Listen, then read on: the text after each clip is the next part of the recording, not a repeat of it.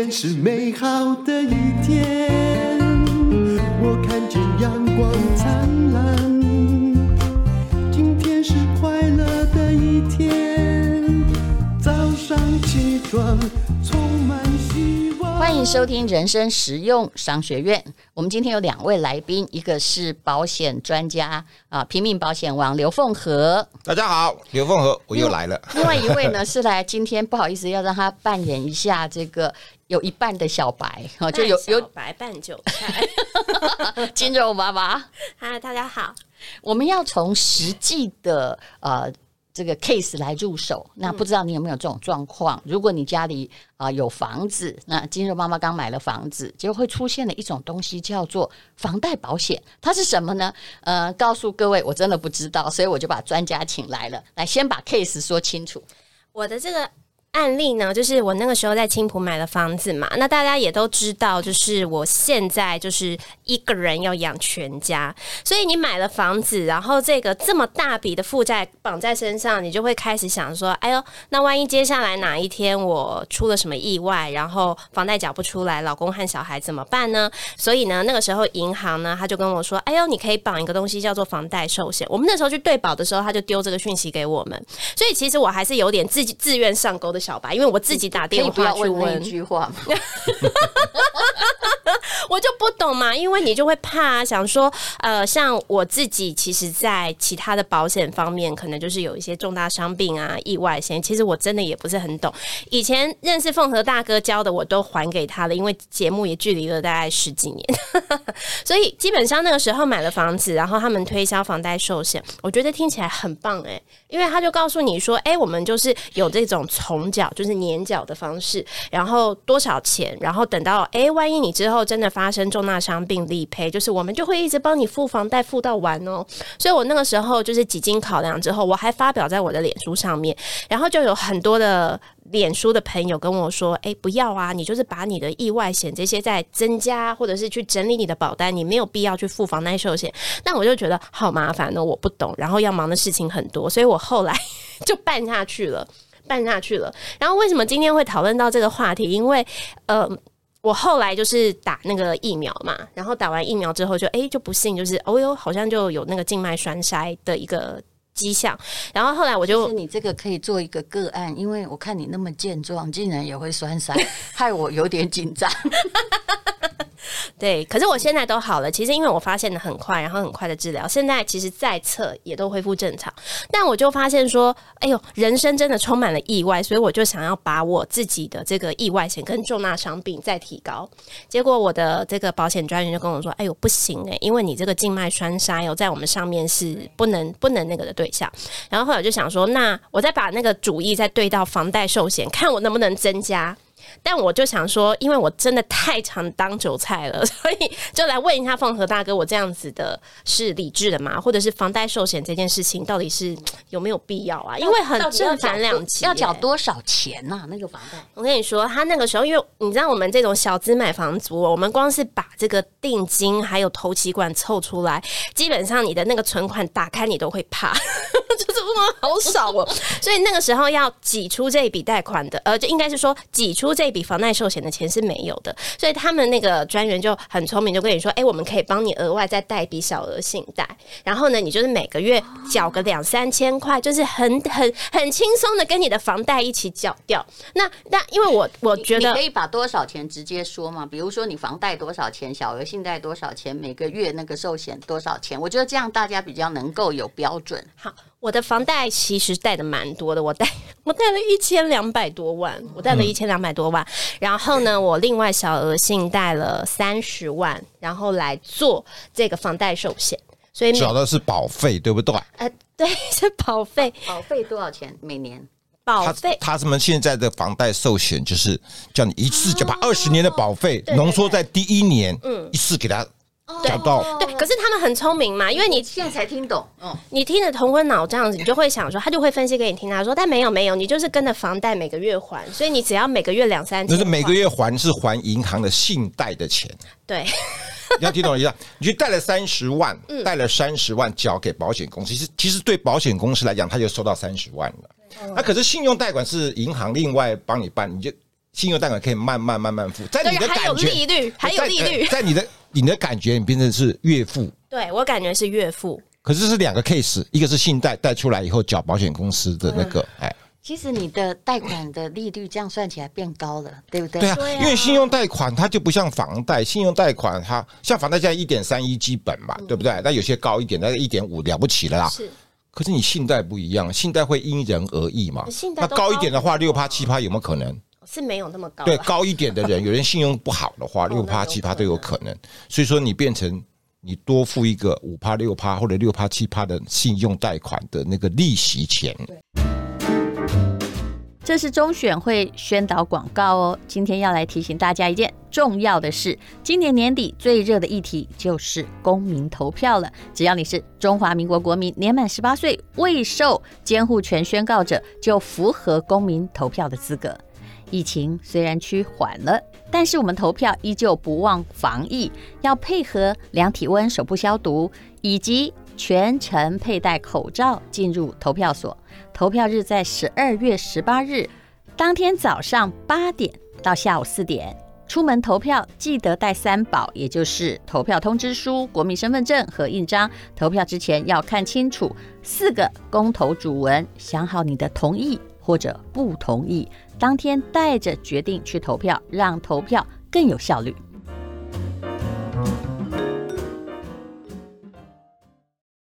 那我可以问一个问题吗？我还是有一个疑惑，也就是说，呃，如果说一千两百万嘛，我这样看一点三几，你应该是首次购屋，大概一个月的利息也不过才一万出头，绝对不会到一万五千块钱，对，对不对？没错。那那个一万五千块钱，你有缴？你是本息缴还是缴利息？我现在只缴利息，就用宽限期，不然你的负担真的太大了。是啊，是啊。其实，在讲到这个房贷寿险的时候，先跟我用最快的方式解释一下，什么叫房贷寿险？在保险公司里面没有这个房贷寿险这个名词，就好像我们买车子一样，你跟我要买全险，保险公司没有全险这个这个险种。那房贷寿险就是跟为什么叫房？它跟我们的房屋贷款很像。比如说，我向银行借一百万，嗯，贷款，嗯。哦，那以前我们保险这一到二十年，这个保障都是一百万。可是房贷型的保险，它是因为我们贷款缴给银行会越缴越少嘛，对对吧？欠银行的钱会越来越少，所以房贷型的定期寿险，它的保，比如说第一年一百万，第二年可能变成变成九万五千块，嗯，第三第二年变成九万，然后八万五千，它越来越少，这个叫房贷型的定期寿险。一年的一百万，我听起来已经很多了。那是保额，雪上加霜。那是保额。我跟你讲，这个定期寿险，我从头到尾都是很支持的，都很支持，没有问题。因为它它的保费又又会比较便宜一点。为什么？因为它越来越低嘛，对，保障会越来越低，到了二十年就变成零了嘛，对不对？我基本上是 OK，但是但是有些人就拿来当做这个不当行销，就很麻烦。什么意思呢？像比如说，肌肉妈妈去银行贷款。房屋贷款，对不对？贷款，我银行一千两百万，银行肯定就赚了这二十年的这个利息钱，是不是？这第一笔。第二笔呢？你贷款的时候，银行有没有叫你买个活险？啊，这不是必备的吗？其实也没有啦。啊，真的假的？我以为一定要买。那活险啊，那活险它赚第二笔嘛，对不对？对不对？那么第三笔就是叫你。买一个贷款一定要保活险啊，这没有错啊。这个没有法律的硬性规定。但是银行可以跟你说，因为你贷款，因为你烧掉，大家都会觉得说这个也我都有保护，这个也 OK 啦。大家也会也会说这个也 OK。然后第三个就是因为活险可能赚的不是很多嘛，对啊，钱不多。对，那第三个就是叫你再怂恿你说，叫呃金肉妈妈，你如果再买一个叫做。房贷型的寿险，你的利率我们会考虑帮你往下降。不是房贷寿险的利率不是，而是你整个房贷本来比一点三、一点四哦，可能会再往下降。这样听起来不错，不错嘛，对吧？不错嘛。但是有些人去买房子，你知道，他已经欠了银行一千两百万了，对不对？他可能就没有再多余的钱来考虑再来买这个房贷型的寿险。所以，所以这个银行就聪明，他说你不用再另外付钱。好，我再帮你办一个额度啊，再贷一个款出来，来帮你缴这个房贷寿险的保险费。也就是说，你可能之前向银行贷一千两百万不够啊，要缴这个房贷寿险不够，他又帮你多贷了三十万或者四十万的钱，对啊，那个钱那个贷的不是房贷哦，房贷利息很低啊，对啊他帮你做的是信用贷款，信用贷款，对吧？那信用贷款他又赚了，是不是？所以应该是说，因为还有还有还有还有，重点在重点在这个寿险，我们一般寿险保险都是缴二十年嘛，每每年每年缴嘛，那你用月缴也可以嘛，对不对？但是银行现在聪明了。二十年，二十年下，你们明年以后你反悔，你不缴了，他就赚的就比较少了嘛。对，他把这二十年的保险费，你应该交给保险公司的保险费，浓缩在第一年，嗯嗯嗯，通通缴出去，他就赚，他就赚到了，嗯，他就赚到了。譬如你缴三十万好了，他可能赚个六趴七趴，对，一万八。他这你因为你年轻啊，对不对？你的额度可能，那有些是买房子的，你也都知道，可有些人是五四十岁、五十岁啊。他要贷个一千万，你知道他一年要缴一次缴要缴多少钱吗？大概就是六七十万。我这么一次要缴六七十万，缴给那个保险公司，那他没钱，嗯保那个银行的那个贷款人员就帮他又办了一个信用贷款。你这样的感觉哈，我虽然没有，我相信大家没有很清楚说你到底要付多少钱，就是你的负债上面又加上了新的负债，而且这是信用贷款的利率哦，这不是是这不是房贷的利率，多少？那每个人每个人不一样，差不多啦，不会大概哎五趴也比你房贷一点三一点四要多很多啊。那你为什么不借我多从房贷再多借我三十万，然后我来付我来付呢？多他他他那个他就是要他就是要赚嘛。这个问题我有问，他说我贷到极限了不行。对他就是他就是要赚你那个房贷的那个利率五趴嘛，是不是？那你看啊，贷款赚一次，活险赚一次，信用贷款赚一次，你的寿险要赚一次，所以说一只牛就是可以不能讲说多扒好几次皮啦，你就有这样额外的一些的多出来的负担。那很多人他是不知道，你说知道的人。他我自己有个像，譬如说金融妈妈自己有多个三十万，我缴我心悦诚服，我没话讲。那有很多人他是到了事后才知道啊，我要多缴五趴六趴的这个利息啊，而且是多帮我贷款了，这个就很麻烦。而且我们的评议，我们的金管会，因为所有的银行大概都这样干了。现在所有的银行啊，只要你有房贷，他都会用这个。我们的金管会就一再强调，一再强调说不可以，不可以，不可以，这是违规，违规，违规。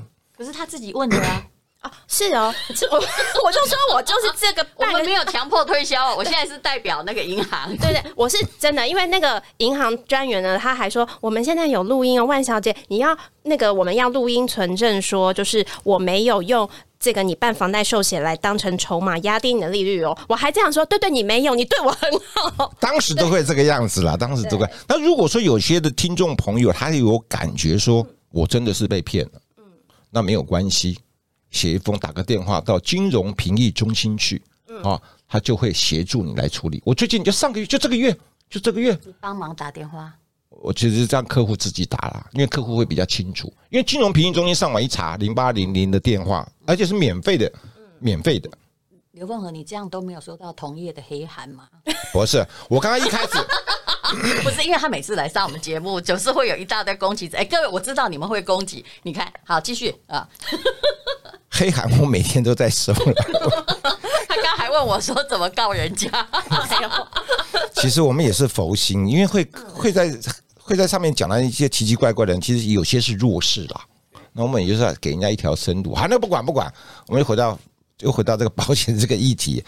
这个房贷寿险定期险 OK 啦，但是如果说你真的不不被充分的告知的这样的状况之下，你多付了五趴六趴去信贷来缴这个，这个就不对了。碰到这样情形没关系，申诉不用钱。那我对的客户就是去申诉，那个保险公司跟那个银行把他之前所缴的保费全额都退还给他。可是他有被录音，他自己问的，人家没有推销强制，对，没有关系。对啊，这样金融妈妈这个状况就可能无 就，就可能无解。但是还好，你往好的一方面去想。多多多缴了多少？我们等于其实就我就觉得一两千好像没什么感觉。我是不是要重新去修一下我的理财规划？小钱那其实有些人会说，一次缴三十万或者是七八十，一次缴会觉得负担很重。可是你又觉得说我要有这个保障，嗯。就像金融妈妈讲的，我可以用个意外险嘛，慢慢缴嘛，对不对？甚至于说，我现在买那个那种一年一期的那种定期寿险，我也可以慢慢缴嘛。意外险没有多少钱，对，意外险没有多少钱嘛。家庭的经济支柱一定要保意外险。你看，一你看一年期的定期寿险，一年就是慢慢缴。三十岁的女生，一百万的话，你知道多少钱？一年大概五百块。意外险大概也差不多，也是五百块。女生的保费比男生对对对对对，一百万。你现在不是哎，你可以让我我举例，我举例，可是有栓塞。要是我，我可能不会公布。听众吗？我怕人家提高我的保费。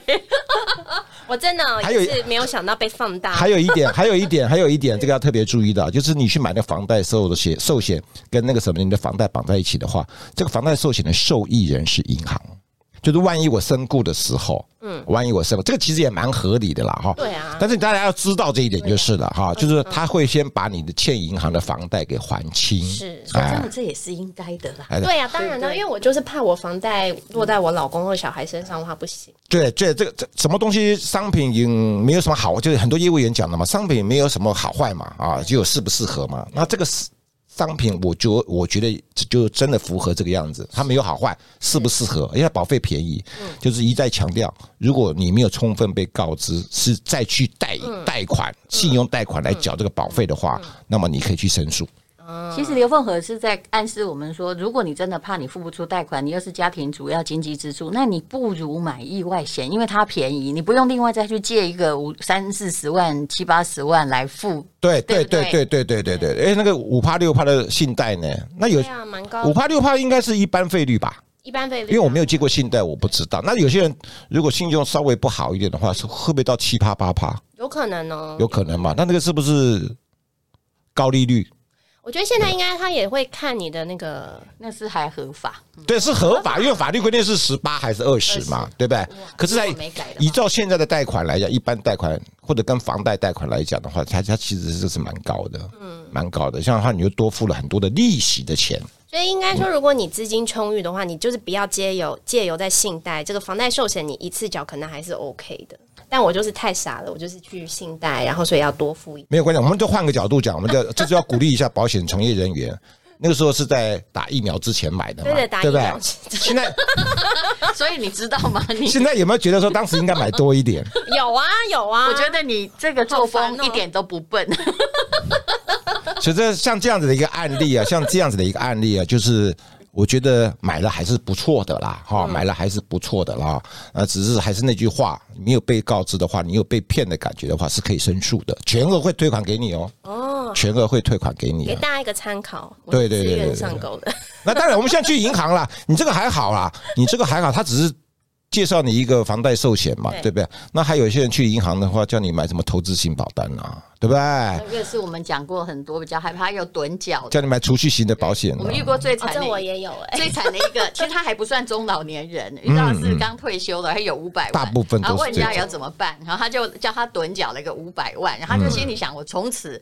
有保障，就没想到第二年又来收五百万，原来是要缴六年的五百万。你有没有听过？真的，所以说这个告知会到这个地步。这个银行的这个理专啊，目前是我个人觉得啊，是这种我们不能讲诈骗啊，就是说在没有充分告知保护的状况之下，他们的金额都是最大的，都是最大，都是几百万、几百万。现在管的还不错，我必须说啦，都都现在都有录音。嗯，有录音归录音啦，那。你也知道，我们当需要用钱的时候，或者当我们意志力薄弱的时候，银行跟我们讲什么，他说给你先套好，你知道吗？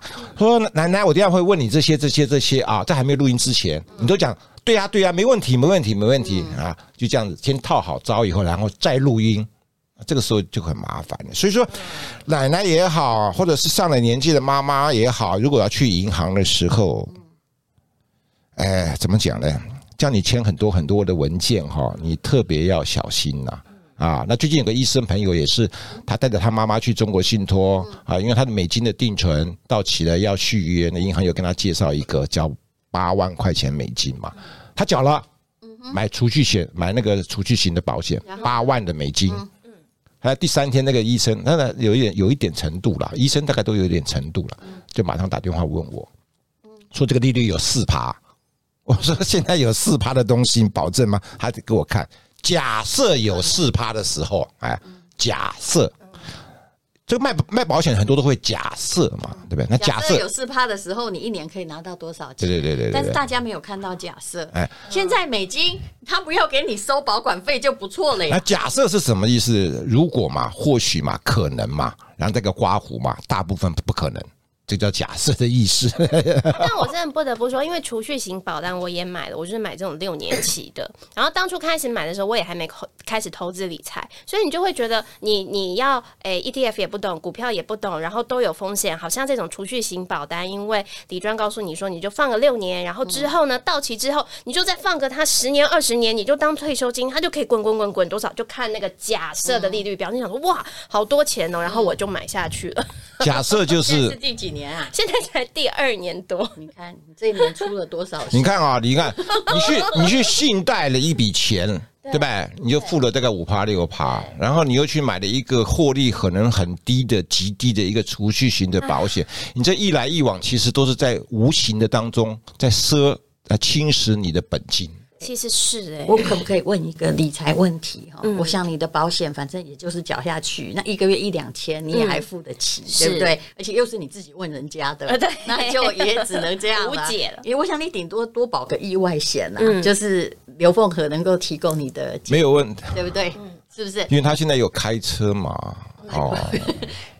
不是他静脉，他那个栓塞，栓塞。我跟你讲哦，万一哈，你看你老公现在这样，对不对？那你万一栓塞，哎，你这个也是中风体质，你这样很小心哎。是啊，是，所以我现在也是很。那万一怎样？没关系，孩子可以先来我家，我会让他，我会逼他读书。太好了，真的，我逼别人，我有后路了，超厉害！我告诉你，都逼成了什么建筑师啊，然后还没有逼到哈佛，但是念的书都不错。哎，别人小孩。最好逼啊！我只要逼他能够看得懂那些成语，我就会很开心。对对，你放心，你放心。对，姐还会这样当后盾。我很喜欢帮逼小孩读书，除了我自己的。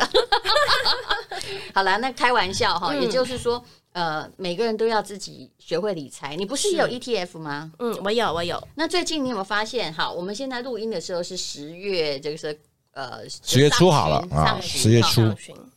前不久，那个从九月开始到现在的股灾真的很剧烈，绿绿绿的。你看看那些主动选股的有多惨，ETF 顶多我跟你讲，就打回原形，亏一点点。你睡得着吗？你睡得着？是是不是？我大概从之前跟戴蓉姐聊了之后，我就慢慢都太换成现在其实都是 ETF 为主。你有没有难？你有没有有一天突然很惶恐？不会嘛？其实不会耶，因为我唯一的个股其实现在就是台积电，所以也还好啊。也还好，嗯、我连唯一的台积电我都卖了。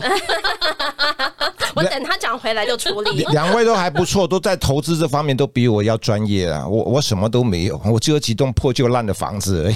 天哪，才是田桥宅，真的还破烂的房子嘞。好，那无论如何哈，就是大家要学会理财，然后要搞清楚自己买的是什么最重要。嗯、但其实从刚刚的例子来看，还有你说的医生的例子，就是拜托你不要买了之后才来问专家好吗？对呀、啊，肌肉妈妈，肌肉妈妈，为什么专家后来会被？看报的，就是因为哈，他会跟他说：“哎，告诉你，刘凤和说哈，那个不好哈，你怎样怎样，就是他们自己没有自信。我现在后来都不要给人家讲做这种马后炮，他没有自信，他就把你抬出来说是你讲的。我觉得他们有一点在，好像在蹭我的流量，好像。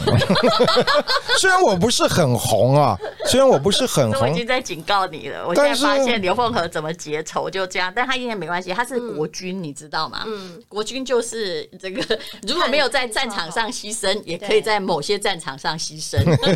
我不要被人家这样。其实我我这边从从声明一点哈，很多人在网络上，我最近啊，终于终于是就是怎么讲，在网络上发一个小小的声明，就是很多人攻击我，我说你们不要再攻击了，基本上我不会告你们哈。没有什么保险执照，对，说什么没有保险执照，说我被撤掉了，然后又说我讲的话都是这个谎话，谎话连篇呐。我说我不会再讲你们，也不会怎么样，我就把我的执照铺上去，啊，把我的执照，啊，又有人开始，你不铺还好啊，不铺还好，一铺又来了，哎，一铺又来了，啊，你就是什么，明明就是保险代理人啊，你又不是什么什么什么的，啊，这个这个有关一些法律的细节，我也不解释了。我跟你讲，不要去陷入他的逻辑。对，我真的跟你说，我觉得我觉得有一句话很好笑，忘记他的话。我觉得有一句话最好笑，他只要刘凤和一出现。这个网络上所有的人都都都都高潮了，这也挺好的、这赞美不是吗？对啊，好了，我要学习，我我不会去告他们，但是我不会去告，不代表别人不会去告，因为有些状况他已经他已经牵扯到其他的媒体了。今天就有一个，他把别家的媒体的影片给他给他摘录下来，然后剪接起来，还有很多的媒体，还有今天一天的时间，马上被媒体通知，你要不然下架，要不然我就是寻法律途径。所以说他这些人要小心一点。节目的媒体对不对？对对对。哎呀，万般皆有你啊！你看有多红。不是的，因为小资老百姓很可怜，尤其在这个保险这方面，他们是属于弱势的，真的是弱势。要不然就是一而再再而三的被被扒了好几次皮哈，就很可怜。就是你要签字之前哈，我自己也会做这样的事情啊，就是说有时候觉得说他帮帮忙嘛，就签字，就没想到说哎呦，怎么后后果比我想象的。更大、很严重、很很严重、比较严重，所以真的要小心，好不好？啊，不要真的你签了之后哈，才来问专家，你可不可以先不要签？其实我们回家思考一下。其实我在这边说明，大家网络上有很多讲保险的讯息的，当然这个都没有问题。我觉得讲的最实在的就是淡如的 Podcast 里面的这个讲保险的内容，虽然我们的集数不多。但是我们都讲到重点，你讲多了有时候没有用嘛，对不对？讲多了有时候没有用嘛。但是我们讲到重点，不懂嘛。但是如果有人有问题来问你啦，啊，反正你也不会。那刘凤和是我看过哈，最就是不是很爱赚那个保险的钱，他不会一次叫你缴几百万，每天也只叫你买意外险啊，那个买的无差嘛。对啊，对啊，对啊。他不是因为要做生意来上节目的啊。好，非常谢谢两位哦。好，谢谢，谢谢。